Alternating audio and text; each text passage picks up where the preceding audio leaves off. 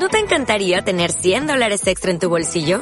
Haz que un experto bilingüe de TurboTax declare tus impuestos para el 31 de marzo y obtén 100 dólares de vuelta al instante. Porque no importa cuáles hayan sido tus logros del año pasado, TurboTax hace que cuenten.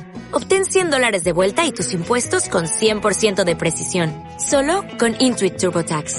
Debes declarar para el 31 de marzo. Crédito solo aplicable al costo de la presentación federal con TurboTax Full Service. Oferta sujeta a cambios o cancelación en cualquier momento. Liderazgo Comercial, episodio 578. Hola, muy buenos días, tardes, noches, o sea el momento que sea que estés escuchando. Soy Santiago Torre y esto es Liderazgo Comercial. Bienvenidos. Ya sabes que Liderazgo Comercial es ese podcast que tienes de lunes a viernes está pensado para que cualquier persona que esté al frente de un equipo, cualquier responsable comercial, cualquier dueño de negocio, crezca profesionalmente haga crecer a su equipo de tal forma que aumente la productividad y consiga mejores resultados con menos esfuerzo. Y que yo, mi trabajo, es ayudarte a que conjugue seis verbos que empiezan por la letra P. Parar, pensar, planificar, realizar, programar y producir. Y con ello, tu trabajo obtenga mejores rendimientos y que luego a través de procesos estructurados, planificados, organizados, y vamos siguiendo paso a paso una metodología que llevo ya 13 años trabajando con clientes y que tiene resultados contrastados. Y que además vas a aprender a hacerlo. Vas a ser tú el que vas a, a realizarlo. No voy a ser yo, no es consultoría, es mentoría, que es precisamente en lo que os ayudo. Hoy es el miércoles 27 de enero de 2020. Y los miércoles es el día de los escuchantes, es el día que os dedico a vosotros, día que tenemos entrevistas. Hoy no tengo una entrevista, la semana que viene seguramente sí que la tendremos, hoy no tenemos una entrevista. Y hoy lo que vamos a tener son respuestas de... a preguntas que me habéis hecho antes de comenzar con las preguntas. Sí, quería decir, mira, ya sabéis que yo suelo contar eh, lo malo, me habéis oído muchas veces contar aquí aspectos negativos. Y también sabéis que no soy sospechoso de ser muy amigo de los políticos, ¿vale? Pero también me gusta contar las cosas bien hechas. Y quiero contar una anécdota, alguno ya lo sabéis, porque, bueno, habéis estado. Yo estoy grabando esto después del webinar que impartí ayer para EDE de aspectos psicológicos de la venta. Que impartí ese webinar. Sé que algunos de los escuchantes estuvisteis en el, en el webinar y con lo cual ya lo sabéis y otros no. Pero esta mañana me he despertado había enviado una hermana de mi mujer, una cuñada, a las dos y pico de la mañana un WhatsApp diciendo que había dado positivo por COVID, por coronavirus. Y nosotros habíamos estado el sábado con ella. Eh, y mi mujer ha dicho, uy, pues una tía que vive de ella, que vive en el primero, y dice, uy, la tía está, está, estaba con síntomas. Bueno, y efectivamente, pues también positiva por COVID, con lo cual, bueno, pues nos hemos encontrado con que dos personas de nuestro entorno han sido positivas por COVID. Esto las, si es típico, a las 8 de la mañana, pues a las 8 de la mañana estaré mujer llamando al centro de salud pues para ver qué hacer, sobre todo con la tía, ¿no? Y bueno, pues yo os puedo decir que hoy a las 4 de la tarde, a las 4 y 5 para ser precisos, me han hecho una, un test de antígenos, que ya os digo que salió negativo, ¿eh? Lo cual no quiere decir me tengo que confinar, me tengo que confinar hasta el día 2 porque me tienen que hacer otro test el, domingo. Y además me habían dado porque había cogido mi mujer a las ocho y cuarto, pero como tenía precisamente el webinar de él, no podía hacer a las ocho y cuarto. Y he llamado a mi amiga, a ver si buscamos un hueco a las cuatro y cinco, me voy para allá. Y me ido para allá. Y luego, de quitarse el sombrero, el sombrero a la profesionalidad, porque además lo hemos conseguido por los rastreadores del gobierno vasco. ¿eh? Le han llamado a mi mujer los rastreadores que su hermana había dicho que habían estado con nosotros y nos han llamado a la mañana y en tres o cuatro horas ya nos habían rastreado, nos habían localizado, nos habían dicho y nos han citado para las pruebas. Yo a las seis de la tarde tenía ya el resultado de mi, de mi PCR. Señores, chapó, me quito el sombrero ante un funcionamiento extraordinario, por lo menos en este caso, en esta ocasión, conmigo solo puedo decir, sí señores, así sí, así sí merece la pena pagar impuestos para que esto funcione de este modo. Y otras veces ya sabéis que los pongo a bajar de un burro, pero las cosas como son. Extraordinario. Bueno, después de, esta introducción, que ya sabéis que me gusta decirle, me cuesta, contar cosas personales, al final no os veo, ni me veis, me oís, pero bueno, sois una pequeña familia ahí al otro lado, ¿no? Pues me contactáis a través de iVoox, que me hace mucha ilusión, ¿eh? A través del correo electrónico me enviáis mensajes, a través de iVoox, a través de LinkedIn también me enviáis mensajes y os lo agradezco, porque, bueno, pues es un esfuerzo el que hago todos los días para sacar esto adelante y aportar valor. Entonces, hoy decía que voy a contestar preguntas. Voy a contestar tres preguntas que tengo ahí. Ayer impartí un webinar de cómo mejorar la gestión de cobro a clientes, que bueno, uno de los escuchantes, Víctor, lanzó una entrada en LinkedIn que tuvo mucho movimiento y bueno, yo pues, por, mi experiencia, por mi expertise, por mi conocimiento, pues yo trabajé casi seis años como jefe de crédito clientes, con lo cual, bueno, pues algo sabía del tema, tenía experiencia además como jefe de crédito cliente no financiero, que yo no soy financiero, ya sabéis que yo soy licenciado en sociología, aunque llegué a ser director financiero de una compañía multinacional, pero bueno, eso es otra historia, que ya sabes que una cosa te lleva a la otra y acabas siendo director financiero. Pero bueno, yo no tengo formación financiera, yo era vendedor yo sigo siendo vendedor. Y realmente a mí me nombran jefe de crédito cliente porque era vendedor y tenía que llegar a acuerdos con muchos clientes y además lo que buscaban era precisamente eso, que vendiera, o sea, que eh, cobráramos las deudas sin perder el cliente. Con lo cual, con mi mentalidad de vendedor, pues no, creo que la verdad, no, creo no, fue un éxito. Realmente aquel, aquel proceso mío, de hecho, fue lo que me sirvió para que me, me promocionaran a director financiero. Y bueno, aquella, aquella etapa además era dura, ¿eh? muy dura, pero lo he guardado mucho, mucho cariño, aprendí muchísimo en aquella etapa. Entonces, en, en el webinar salieron dos preguntas importantes y que os las cuento porque es posible que os sucedan. Yo empecé el webinar diciendo, oye, yo anticipo problemas. Anticipo problemas porque a la gente se le va a acabar eh, la pasta que le dieron con el crédito ICO. A la gente va a tener que empezar a devolver el principal del crédito ICO y va a, empezar a ver problemas. Van a tener que estar más que nunca muy atentos a toda la parte de cobro de clientes. Entonces, uno de los asistentes decía, no os digo los nombres porque no sé, no, no lo hicieron público, con lo cual, este me lo pasó por mail y otro fue una consulta privada, con lo cual no digo los, los nombres. Pero os leo lo que me decía uno de los asistentes. En nuestra organización trabajamos con seguro de crédito, en este caso crédito de caución. En tiempos de crisis, como los que corren ahora mismo, muchos clientes ven reducido su crédito o directamente pasa a cero y no tenemos asegurado el cobro. Normalmente, estos clientes funcionan con pagares o bien recibo domiciliado a 60 días. Algunos casos hacen reposición a esos 60 días. Normalmente lo pasamos a contado, pero se molestan. Por mucho que se les explique o le ayudemos a resolver la situación con la aseguradora, ¿cómo recomiendas gestionarlo? ¿Quién debe encargarse de la gestión? Me hacían esta pregunta. Bueno, la respondí en directo, pero quiero responderla aquí también porque pues, hay muchos más escuchantes del podcast que la persona que tenía directo en el webinar. Y eso que el webinar de, de ayer tuvo bastante, bastante repercusión y había bastante gente. Pero bueno, dentro de los números modestos en los que yo me muevo. Yo no soy de los de miles de asistentes, ¿no? Pero bueno, sí parece que, que encajó. Realmente, este es un problema importante. Es un problema importante por varios puntos. Porque cliente tiene unas condiciones de pago contigo. Y eres tú el que literalmente las modificas. Porque el que tú aseguraras o nuestras ventas no es algo de inconveniencia del cliente. Esto es como cuando un cliente, aportes que tú le pagas, te envía la mercancía y se, escuda en el, el transporte. ¡Ah, es el! No, perdona. Eres tú, yo te pago a ti. A quién se lo delegues tú, a quién lo subcontrates tú, es tu problema, no es mío. O sea, no eches balones fuera. Eso eres tú. Porque te lo paga ti. Otra cosa es que yo digo, no, no, mándalo con mi transporte. Entonces yo te digo, mándalo con mi transporte, la responsabilidad es mía. Pero si sale con tu transporte, pero ¿de qué vamos? Y esto es lo mismo. Tú les has dado unas condiciones de pago eh, que te asegures o no, eso al cliente le importa poco. Y menos y crédito de caución. Rebaja el riesgo por decisión general, que sospecho es lo que están haciendo y no porque el cliente tenga problemas reales.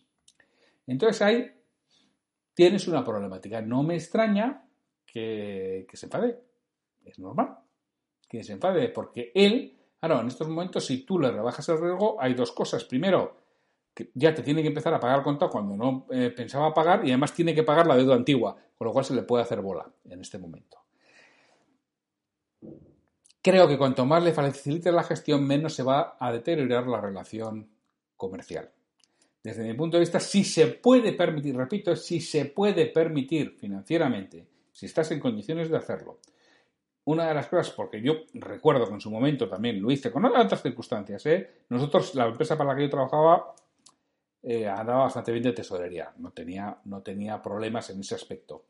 Entonces, ¿qué, ¿qué, hacíamos? Le financiábamos, eso sí, documentando la letra. Yo decía ayer documentar la letra con adeudos directos business to business. Los adeudos directos business to business son de obligado cumplimiento y no los pueden devolver. Con letra aceptada, con pagarés. Es decir, bueno, yo te financio la deuda porque ya decíamos que eso es lo primero que el cliente va a atender y lo primero que va a pagar cuando tiene poco dinero. Si no tiene dinero, está claro que estás muerto, pero si tiene poco dinero va a pagar primero a eso. Documenta la deuda y esos 60 días que tengas, aligéraselos que te lo paguen seis meses, en tres meses, en cinco meses, en ocho meses, que le sean fáciles, pero y luego ya le rebajas para el resto. Y igual tienes que dar acuerdos que en vez de 30 o en vez de 60 tendrán que ser 30 o tendrán que ser 20. Cero, cero, igual tampoco pueden ser. Y eso es desde mi punto de vista, siempre y cuando lo puedas sostener, ¿eh? Es lo que te va a ayudar a mantenerlo y además como otros que trabajan en crédito de caución le van a, a rebajar también, igual no se lo hacen, ahí te estás ganando algún punto adicional. En cuanto a quién se lo dice, tiene que ser una persona especializada en hablar con ellos. Eso no puede ser. Nada, la, chica o el chico del departamento administrativo que llame. Mm, suele tener la misma empatía que una silla para esas cosas. No, por favor. Tiene que ser una persona asertiva, empática, tranquila y con capacidad de convicción, que es un punto realmente sensible. Muy sensible. Si es alguien del departamento de ventas, del departamento comercial, mejor. Es quien lo tiene que hacer. Pero que haga todas esas llamadas, que las haga la misma persona, que aprenda a hacerlas. Esencial, que aprenda a hacerlas. Que aprenda cómo se hacen. De otro modo, vais a tener muchos problemas. Ya los tenéis, pero de otro modo tendréis muchos más problemas. Otra de las preguntas que me entraba por privado, me decía, mira Santiago, en mi empresa sucede que hay un cliente que tiene una deuda que no paga que ya no le servimos más, eh, además era parte de una maquinaria, luego consumía, mm, eh, no le estamos sirviendo los, los consumibles y todo eso se ha pasado a los abogados. Me decía, entonces, y ahora mi jefe quiere que yo comercial vaya a intentar convencerle al cliente que pague. Yo ya fui y bueno, al final ya el cliente no quiere ni recibirme. Yo creo que se va a deteriorar la relación comercial para que en un futuro, porque yo creo que en un futuro podremos recuperarlo eh, pero si yo sigo yendo se va, a deteriorar la, se va a deteriorar la relación comercial. ¿Qué crees tú? ¿Que es correcto que vaya o que no? Bueno, mi respuesta, que se la di en directo, es muy clara. No pinta nada el departamento comercial. Una vez que has pasado al departamento jurídico, el departamento jurídico se encarga. El departamento comercial, fuera. Es, si el departamento jurídico, pero porque sea el departamento jurídico, te dice que necesita ayuda por lo que fuera, sí. Pero lo demás es el departamento jurídico, porque al cliente hay que decirle, oye, si no atiendes, esto ya deja de estar en el departamento comercial o en el departamento financiero. No, esto ya pasa al departamento jurídico y eso es jugar otra liga, ¿eh? Juegan otro partido, tiene otras reglas. Si no quieres que lo pase, vamos a llegar a un acuerdo. Y si no, se lo paso a ellos. Y en el momento que se lo pasas, ya cumple la amenaza, se acabó. Fuera. Que sea el departamento jurídico el, el que lidie con ese toro, no el departamento comercial. Porque además el departamento comercial estará libre para en un futuro, primero, poderlo recuperar y segundo, si hace falta alguna cosa y que media o intermedia estará más libre que si estoy todas las semanas yendo allí, ¿qué? ¿Pagas o no? Sí, te ha dicho que no. Por lo que fuera, te he dicho que no. Que además en este caso eh, decía que también, que es que lo que sucedía es que no estaba contento, bueno, que eso arguía a él, ¿no? Que al final son excusas de mal pagador. No estoy contento con el producto del servicio. Bueno, vale, bien. Nada. Eh, entonces yo, mi recomendación es, no, el departamento comercial llega hasta donde llega. A partir de ahí ya es un tema del departamento jurídico y tiene que salir.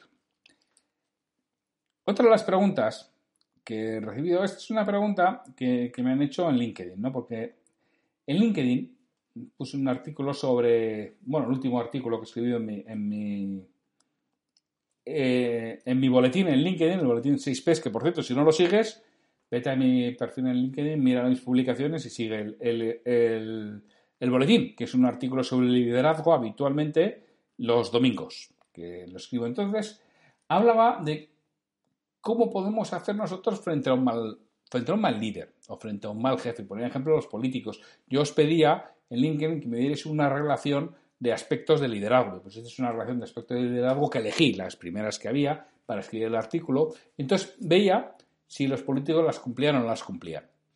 Y al final llegamos a la conclusión que, que que, claro, con esa fauna, pues, ¿qué podemos hacer? Y claro, que podemos poner el foco siempre en otros, la culpa es de los demás, son los demás los que no saben, igual que ahora con el COVID, no, la culpa es de los demás que son los que me contagian, que son los que no saben y son los que hacen no sé qué y no sé cuántos, que todo eso es lo que podemos realizar.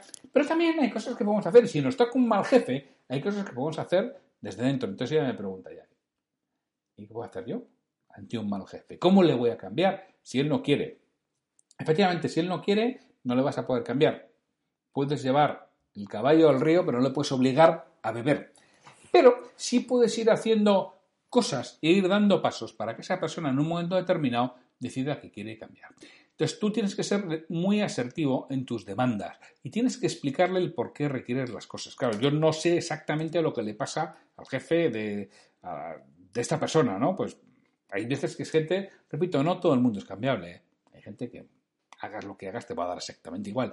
No tiene ninguna alternativa. Entonces muchas veces es mejor que quizá busques otros aires donde estar porque no hay un buen sueldo que compense un mal ambiente laboral.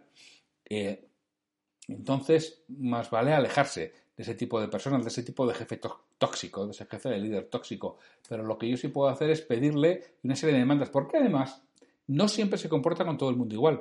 Hay estos jefes machacan una serie de personas y a otras les dejan igual. ¿Por qué? Machacan unas personas y otras no. Fundamentalmente porque a las que se dejan les machacan. Estos son como los matones del colegio, como el bullying.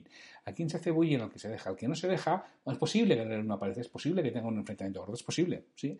Pero la mayoría de las veces de, las veces los respetan. ¿Por qué? Porque van donde otro. Eligen la empresa. Fácil, esto es como el cuento, como lo que nos cuenta Emilio Duró en, en su conferencia, ¿no? Lo de la gacela, que a todo el mundo le hace mucha gracia. Cuando hay una gacela coja y va el león, ¿qué pasa? O la leona, que es la que caza realmente, no el león ¿Qué le dicen los, leones a la leona? ¡A la coja no! ¡A la coja no! ¡A por la coja! Bueno, pues esto es exactamente lo mismo. ¿A por quién va el jefe? A por la coja. Directamente. No va al jefe tóxico, me refiero. No va por quien no se deja. Si tú te plantas dos o tres veces, te empieza a respetar y elige otra persona, elige otra víctima. Entonces, entre todos tenéis que ayudar a esa persona. Y la forma de hacer cambiar al jefe es de forma asertiva, haciendo nuestras demandas y explicándole lo que queremos de forma razonable. Es que es imposible hablar con él. Siempre.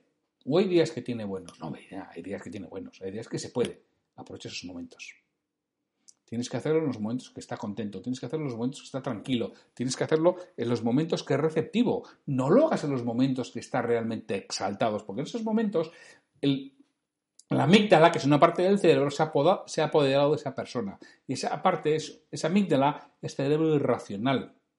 Es donde están realmente las emociones. Y está secuestrado, se llama técnicamente secuestro amigdalar.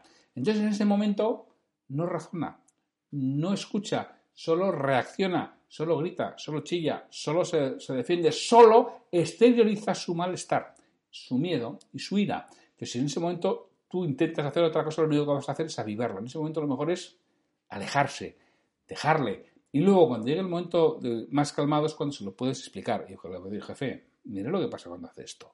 Jefe, si no me dice las cosas exactamente claras, luego cometo errores. Jefe, si me está cambiando de opinión eh, del lunes al martes, suceden ese tipo de cosas. Porque hay una serie de aspectos que son los que suceden, que son por los que no te gusta ese ambiente del jefe díselos, pero díselos, elige muy bien los momentos en que se lo transmites. No se lo puedes decir en el momento que sucede. Hay veces que sí, pero habitualmente las personas y ese tipo de personas no están receptivas ahí, pero sí están receptivas en otros momentos.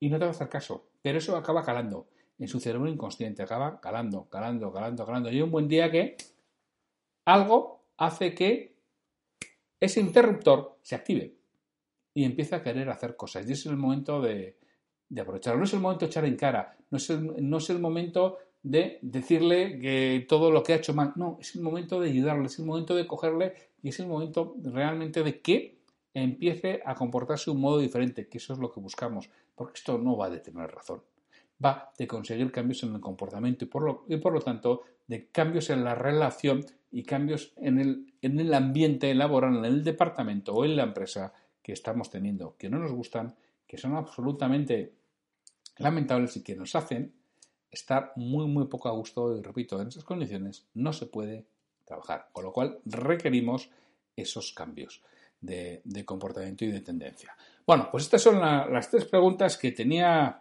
para hoy. Y mañana, jueves, es el día del liderazgo y tendremos un monográfico sobre liderar. Pero eso será mañana. Así que sé mucho más, agradeciendo el que estéis aquí, agradeciendo vuestro feedback, vuestra retroalimentación, vuestros me gusta en Spotify, en Evox, vuestros comentarios en Evox o vuestros mails o vuestros mensajes en LinkedIn. De verdad que los agradezco mucho y me hacen seguir con ilusión y con ganas y con fuerza para este podcast. Me despido. Hasta mañana, que será jueves, y que tendremos algo relacionado con el liderazgo. ¡Hasta mañana!